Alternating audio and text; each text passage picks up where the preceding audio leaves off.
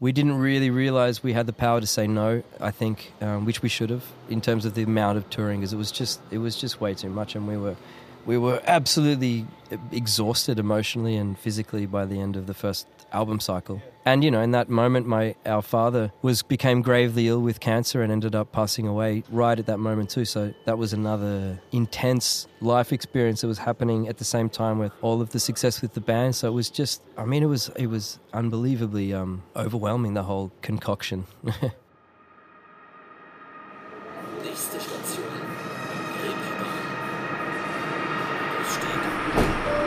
Willkommen zu Nachts um halb eins, dem Musikpodcast direkt aus St. Pauli. Hier spricht Nora Gantenbrink mit KünstlerInnen über Musik, Geschichten und Popkultur. Herzlich willkommen in den German Wahnsinn Studios aus dem Herzen St. Paulis.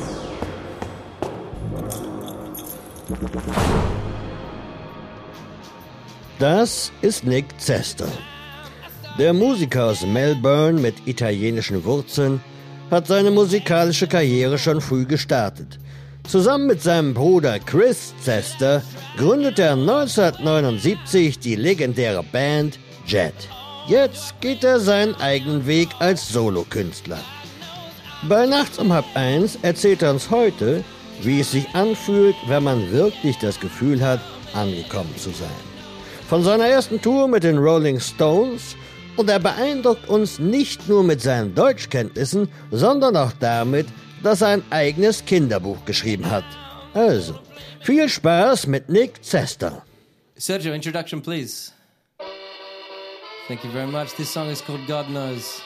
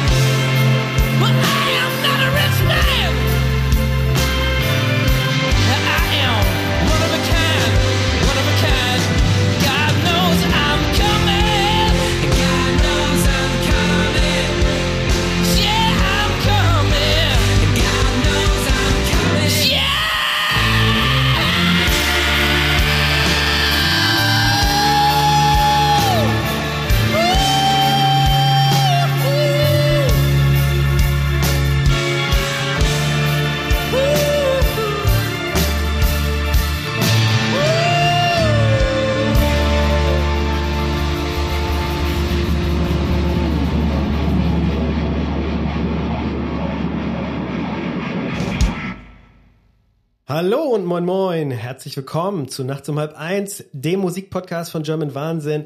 Wir hören heute Nick Sester und wenn ihr mögt, dann äh, bewertet uns. iTunes, Spotify und so weiter.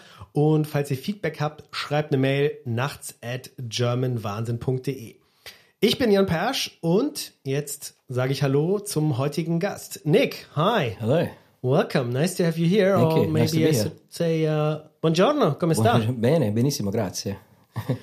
Yeah, it's. I mean, you're pretty much Italian like these days, right? I mean, yeah, years. it's been um, how long has it been? S- Six years. I've been it's been living there as a f my fixed location. So Yeah. um, yeah, I have two kids who are born there now. Like my daughter's four and a half. She speaks better than me, which is which is very bizarre. yeah, but of course, I mean, it, it, it goes. I mean, I mean, you're Australian, and um, like pretty much any Australian, I guess, you have a heritage that's all across Europe. Right? It's true. I mean, it's a country made up of of, um, of immigrants, and my grandparents are all European. My my dad's parents were Italian. My mum's parents were Scottish. So um, I grew up in Australia, not not really ever feeling completely Australian or completely Italian or completely Scottish. Yeah. which I guess is probably the experience that most Australians have. Uh, you know. Yeah. So, is there? A, do you feel like when you when you you know walk through Italy, do you feel like? Does it feel like home? It's weird, you know, and I I know this might sound a bit cliche, but definitely I remember the first time I went to Italy with which was I mean the first time I really did any traveling was with my first band Jet and I remember arriving in Milan, which coincidentally is the city where I now live, and I remember just feeling things clicked into place somehow and feeling completely at ease and I don't really know how to describe it, but I definitely felt like um, it felt very familiar strangely. Okay, nice. So, and uh, I uh, I keep hearing that Milano is the place to be for rock music in Really? Italy. Yeah. No, I've not heard that. I've not heard that, but um, I don't know. I like it because it's it's. I kind of arrived there by mis- not mistake, but it wasn't really planned. Um, I find it like it's. I like that it's well, it's a European city, number one, but geographically where it's situated means that you can be you can be anywhere quite quickly, and um, and it's not a very big city. I was surprised to see how how small it was when I first arrived there. I mean, you can walk across it in 20, 25 minutes. Yeah. So it feels nice. Like it's it's an international city, but it's not it's not too big like London or Par- or Paris. You know, it's, uh, it's I like it. Yeah. And people are always sharply dressed, right? Yeah, that's true. Yeah. Which is good, right? I mean, you know, yeah, I like it. yeah. I mean, us Germans, we're probably also always underdress. Well, it's a different kind of style, you know. Like, um, I mean, I lived in Berlin for a few years too, and, and I'm very familiar with the what's they call it, like the poor but sexy vibe that they have. Sorry, there. what? Poor but sexy, isn't it? Oh yeah, Something yeah. Um, but yeah, yeah, yeah. yeah. exactly. well, I mean, it, this city changed too. Berlin has become, you know, the rents have gone up way. Yeah, up uh, yeah. I mean, I lived there just before. I mean, I lived in Berlin, in sorry, Milan for six years, but I lived in Berlin for two years before that, where I wrote a lot of my first, the first material for my as a solo artist. So Yeah. I have very um, strong connection with with Berlin, but also Germany. I have to say. ja. Aber du hast dein Deutsch vergessen? Magst du Witze? ah, wir machen auf Deutsch weiter. No, I studied.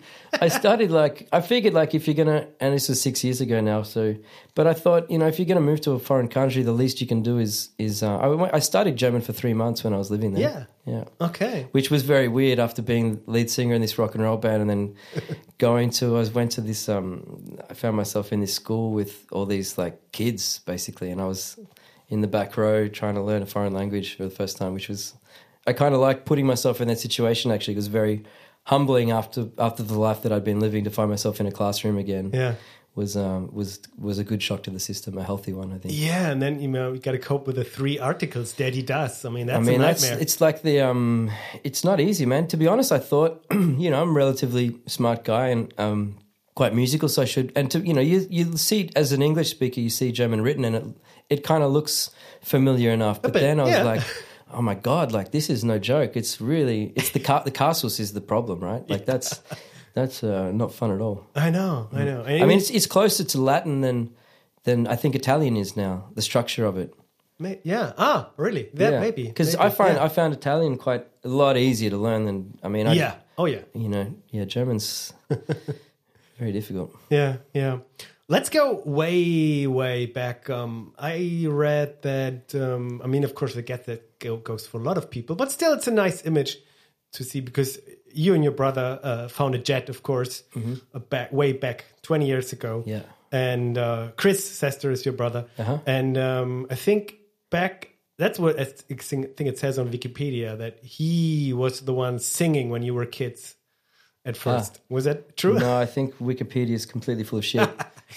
um, no, it was always my. Well, it was me and Cam, the guitar player, who started the band in high school, and then at a certain point, we needed um, that we had a drummer, but he was a very Australian, um, preferred surfing than than playing music, so we had to find someone a bit more reliable.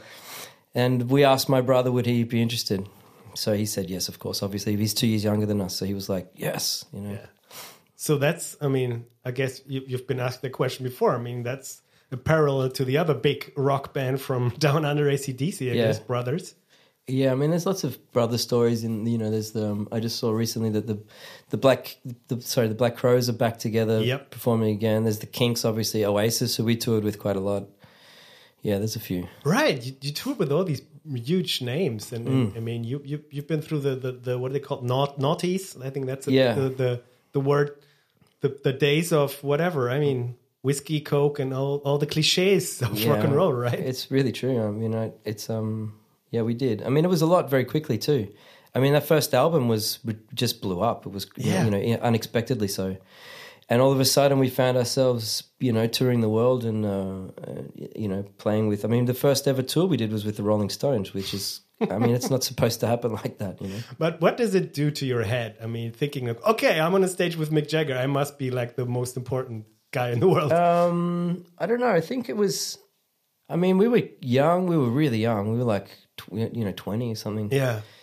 and um, it was a lot. It was a lot really quickly. And if I'm honest now, looking back, I think um, we were a bit overwhelmed by it all at the time. Of course.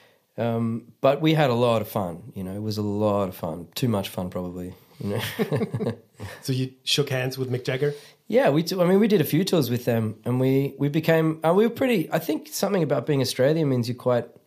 You we're always pretty open and very affable, and and um, I think Australians can be disarming sometimes because you're not expecting people to be so open. And I think Australians, generally speaking, are quite open. So I think Yeah. a lot of people find that disarming. So we we ended up becoming. We were pretty friendly. We became friends with most of the bands we toured with, and you know, big bands and small bands alike. So we we were invited back to tour with the Stones again in Spain and a couple of other shows around Europe.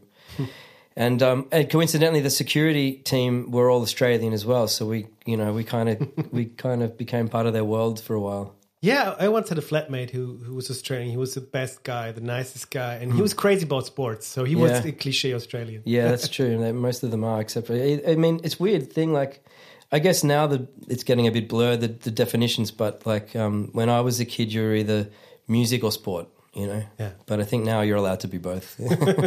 finally, finally. Okay, and and also uh, one of these stories. I don't know if that's true. Uh, I think I said when you started out with Jet, you were still working in a factory as a forklift operator. Yeah, I was. It was a family business, to be honest. And I was working there with my uncles and um, and all my. I mean, you know, that's the Italian part of my family. So every it's like the cliched thing where every half the people in the factory were related somehow.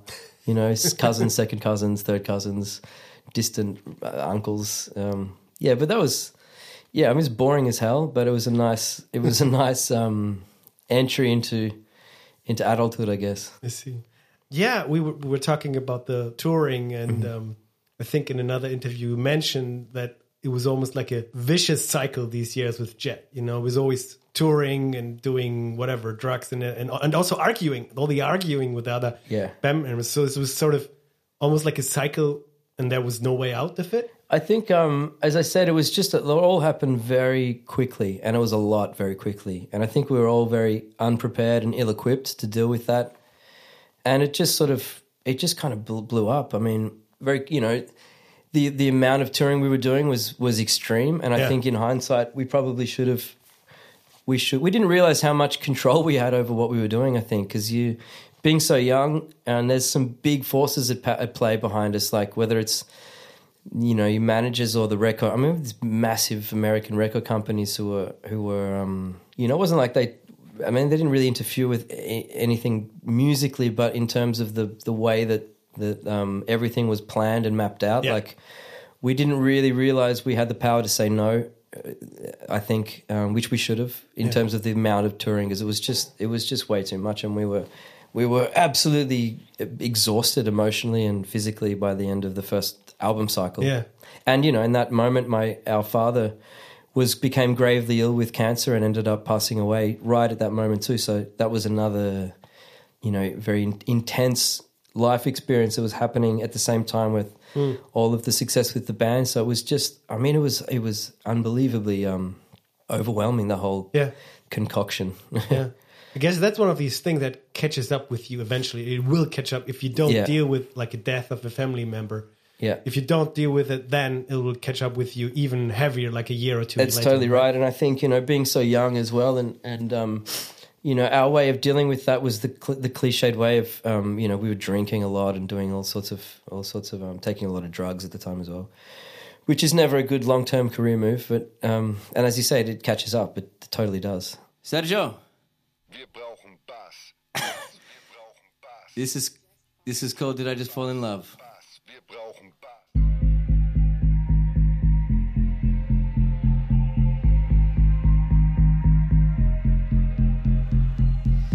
You don't know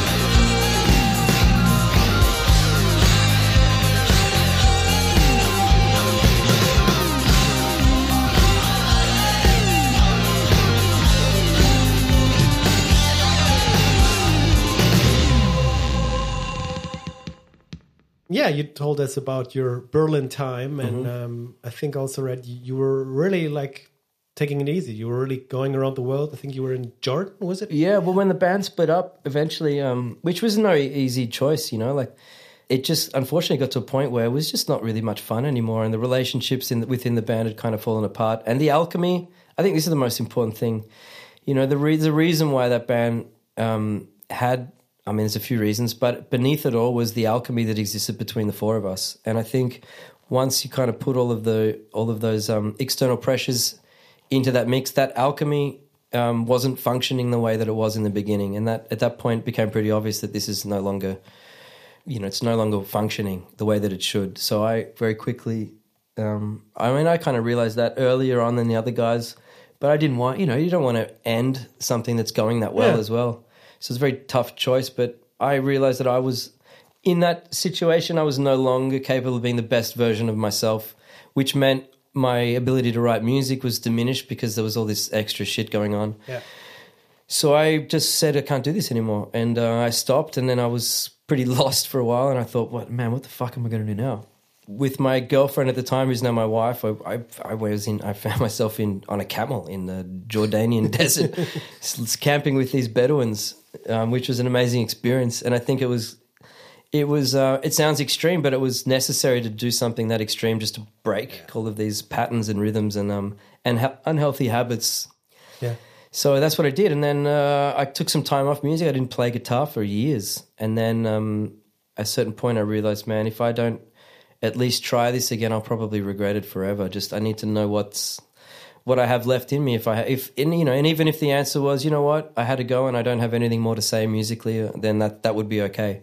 Yeah. But I found myself in Berlin all of a sudden quite inspired and I wrote like uh, the most amount of material I'd ever written in my life. It just sort of Wow. started spilling out. So I'm very glad that I did give it one more chance and um and now here I am with conversations interestingly enough um, next year is the 20 year anniversary of the release of the first Jet album so we're exactly. Get born. yeah, so we're actually in discussions right now to sharing musical ideas for the first time, and with the idea of maybe trying to release some new material next year. Oh, but all right. yeah, it's very like this is just as of as of three weeks ago, so we'll see Yeah. if, uh, if it happens or not. Yeah. It's looking good so far. And I mean, that's one of the good things about this age. I mean, one could say, okay, you cannot make money with records anymore. Streaming doesn't really pay, la la la. But I mean, there's much more independence for artists. I mean, like you said, like in the old days, it was just a label saying, you'll do this Yeah. or you'll be out. You Yeah. have to do what we Yeah, want.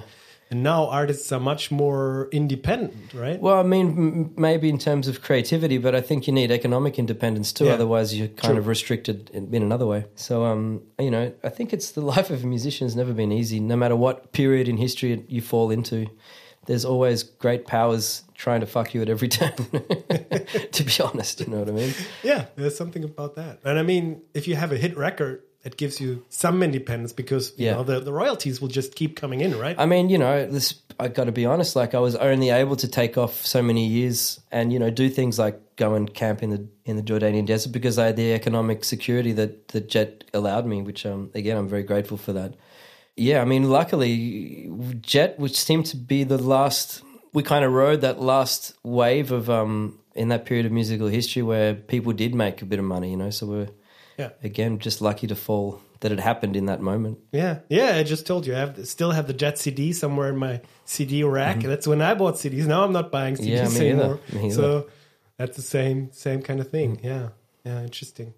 Well, I know you found yourself in Italy, and I guess um, I mean Milano and the surroundings. And I think you had a house, or you still have a house at the Lake Como. Yeah, yeah, still do. That's that's kind of what led me to Italy during this. After my father passed away, actually, because he was the Italian connection, so I, I was sort of searching for things to keep me grounded, like anchors, at that time, because things were sort of starting to spiral out of control. And and um, when that happened, I really wanted to plant a flag in that country. That I had a very great relationship with my father, and I wanted to plant a flag there and um and live that learn about my family history and and um and where my father came from and learn the language and, and experience the culture in a deeper way. Uh, just more out of also out of curiosity, you know, and having again having the, the financial freedom to do something like that. I thought I would be a shame if I didn't um, do this. So that's when it began, and I, I, I moved to Lake Como and. But in those days, I was still touring quite a lot, so I would just go there whenever it was possible for weekends or periods off touring and then um, slowly started spending more and more time in Europe. Also because Australia's I'm very grateful for having grown up in that country, but it's just so it's so far away, man, from everything. Yeah. It's not easy to just if you have a quite a, a um a grueling touring campaign when you have a weekend off you can't just duck back home to Australia you know it takes 24 hours just to get there and then you you know you need a week to recover from the flight so Yeah. so mm, setting up a base in Europe made also made sense to me for that reason And also, you're uh, Scottish on your mother's side. Yeah, so yeah. that's an interesting contrast. Oh man, that, there's a reason why my parents divorced. You know, that's and that's you. You just you just nailed it. yeah, it's like oil and and vinegar. They don't mix. They look nice together, but they don't mix. Have you been following your Scottish roots? Yeah, I did. I mean, yeah, I'm. I just I don't know what it was. I spent a lot of time there too, but there's just something. I think growing up, like, I mean, we would spend one weekend mixing with the Scottish relatives, and then another weekend with the Italian ones, and it was just almost always a bit more fun. You know, my my grandfather, Ercole, the Italian one, was a he was a tenor. He played piano accordion, violin, piano. So it was always very musical, and he was drinking a lot of wine, and he'd get a little loose and play, start playing all these songs from the old country, and and there would be you know big you know that kind of ima- that that imagination that everyone has of Italian culture was very vibrant and loud and um and fun and very warm and vi- you know Yeah. It was like you know spending all afternoon everyone cooking together and and then playing music and drinking wine it was just you know it was a lot more and then I'd go to the Scottish ones and they're all having cups of tea and I was like okay if I have to choose I think I'll, I think it's pretty obvious imagine. But they have a music culture too. yeah, they do, but it's just a bit more sedate, you know. um, yeah, it's you know, I don't know. It's just just I just gravitated naturally towards the the Italian side more than the Yeah. Scottish setting. I only been to the, the cities. I've been to Glasgow and Edinburgh, and I thought it was great. And I mean, I don't know about the rest of the country. Yeah, well, me either. I mean, I, my family's from Glasgow. I, you know, I travelled there when I was a teenager, just at, again out of curiosity to to um, because we always kept in close contact with my relatives there, who were wonderful people. You know, really like them, but but um, it was just it's just a bit colder and um, I don't know. It's just easier to have fun with the Italians. I mean, even here today, you see the Right. You know, it's just an I don't know. There's something very vibrant about the culture, which is very appealing. Yeah, yeah. You have a four piece, five piece Italian band here, yeah. And you, oh, it was always in the studio here was just Italian studio chatter. I mean, Yeah. and you, you guys all wear you know dark leather jackets, so you know you could be from the Milano um, fashion fair or whatever. I, don't, I don't know. What's, that's what I appear. I mean, just that's I guess Italy to me like cool guys in leather jackets. That's Yeah, it. right. Also, that's a very different thing. Um, I hear you wrote a children's book. I did, yeah. It was a project that, um, I mean, I had, so just to go back, so I did one solo album after Jet, which I started writing in Berlin. And then um, I did a second solo album, which I was about to release before the pandemic. And obviously, it wasn't the moment to, to do that. So I put it on ice. And then um, I started working. I mean, I, I'd just become a father around that time as well. And, and, um, at the time my my two year old daughter we started to have a really beautiful relationship because she was at a, an age where where um she wasn't so dependent on on her mother and and all of a sudden I was we were stuck in the same house together so um I started to tell her this story that I started making up about a this there's a, a very famous neon sign in, in the city of Melbourne and um, it always fascinated me because it, it seemed like a metaphor. Like it's this girl who's who's jump skipping rope, and I thought, wow, that's a really as a metaphor. It's like I, I identified with it because it seemed like this girl who looks all you know every night she's lit, lit up with these beautiful colors, but she's stuck in this eternal loop. So there's a very melancholic aspect to it. I thought, man, as a metaphor, that would be interesting to explore one day. Like this person who's who's stuck in this loop that can't can't seem to break out which began this whole journey and I started telling the story of this girl and how she became stuck there and how she she became a real girl but she lost her colors and she had to experience life to regain them all and and um which I coupled with this album that I was writing that I'd begun writing um, just before that because you know I guess I've done this. I've been doing this for a while now, and the idea of just doing another album. So I had this. I had all this material, which was very singer songwriter, very melancholic, very like all ballads.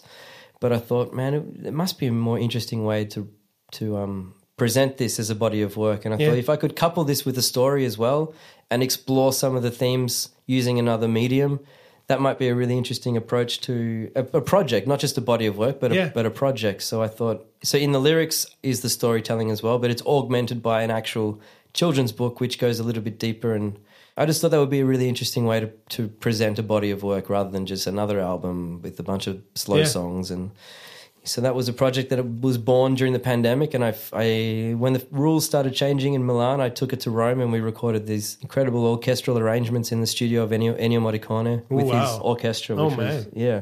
So it was an unbelievable experience. Yeah, I imagine so. And a project that uh, in the end I was very very proud of on a personal level, but also very grateful to have shared this the whole process with my daughter. You know, so it's something that we still bond, really managed to bond over, and, and I still sing those songs to her. You know now, which is nice. And now you're taking guitar and uh, singing and playing in kindergartens, or No, well, if, if they pay me, maybe. Money's tight these days, buddy. uh, so about that album that you shelved, is that st- is that the next album that's going to be? Yeah, so it's still. or- I mean, we did one song from it today. It's the first single is called "Did I Just Fall in Love," which Yeah. which I co-wrote with um, Nick Hodgson from the Kaiser Chiefs, who I'd met in London. Um, uh, yeah, I'd never weirdly, we, you know, despite the fact that Kaiser Chiefs and Jet was were touring around the same times, I never really met those guys. But I met him coincidentally uh, a year or two ago, and and um, we started sharing ideas. And he presented this. He had he'd begun working on this song, which he wrote actually. Um, he just found out that he was becoming a father, Oh. and he saw the the um, what's it called, like the the scan. yeah, the ultrasound. Exactly, the Yeah. ultrasound scan. So and he started having this lyric like, "Wow, did did I just fall in love?" And so this the song is actually about this um, this child yet to be born child Yeah. as well. Yeah, the joys of fatherhood. That's good. Yeah, man. Yeah, good making it into art. Yeah, so that album is is um it's been kind of finished for a while, and I kept Yeah. I kept sort of work coming back and working on it, and I've written a few more songs since then. So hopefully that, that album will come out um next year, Yeah, which is only a, a month away.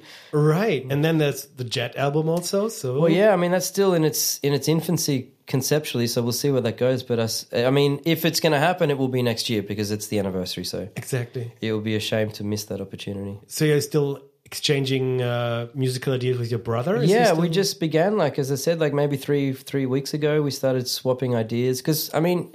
We're always writing. My brother's been writing. He has. My brother's not released anything since Jet, so he's got quite a lot of his own material. yeah. And there's a lot of unused Jet stuff that we just never got around to finishing because the band split up. So there's actually quite a lot of material that, that um, it shouldn't be too difficult to Yeah. to finish. And uh, if it's going to happen, I, I suspect it will happen quite quickly.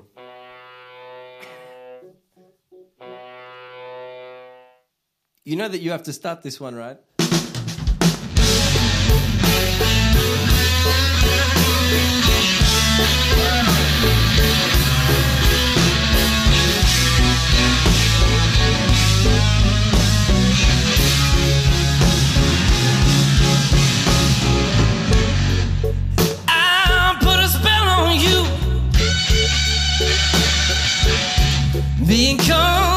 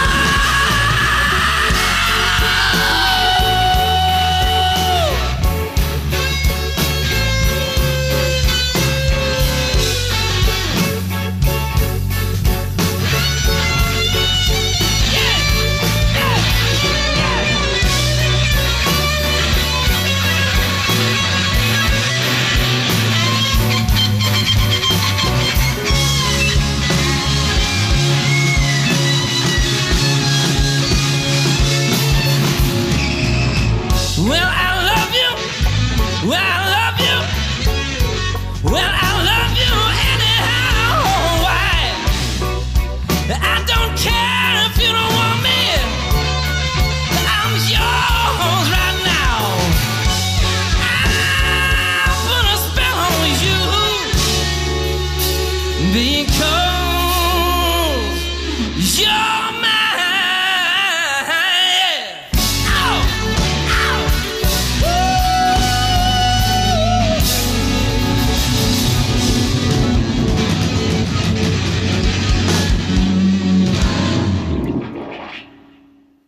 We're almost at the end, but only almost. Um, maybe you've noticed on your right uh, the dark suitcase, and hopefully this time I can make it open. Uh, let's see. Oh, it's open. And um, yeah, we've got some instruments, we've got some stuff. Okay. If you want to mess with it, I mean, it's just um, you know, we have the keys, just in case. I mean, you don't have to.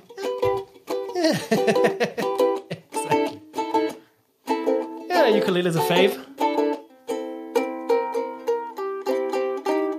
Yeah, I, le- I started learning this during the lockdown too. Yeah, everybody's. Okay, what do we got here? Oh, the Casio, of course, the keyboard is, of course.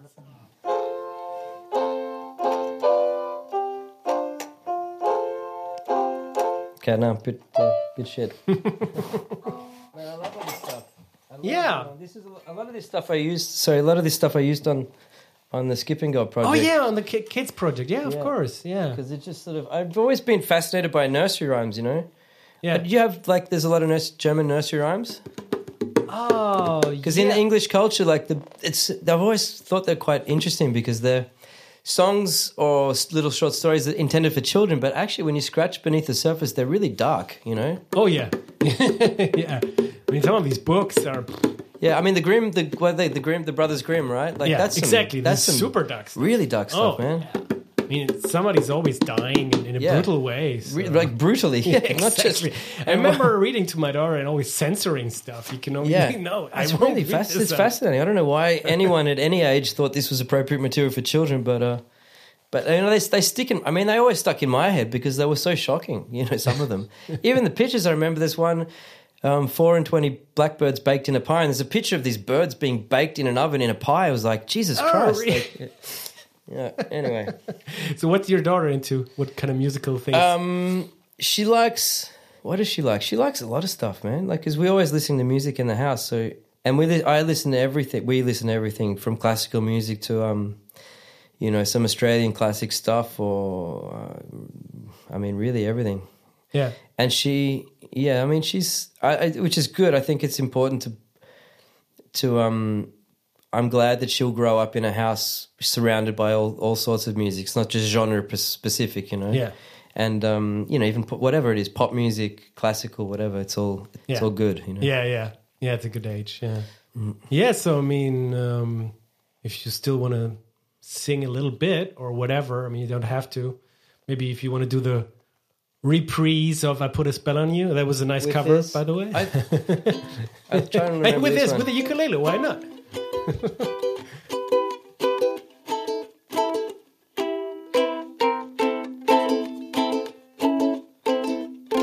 That's it. Somewhere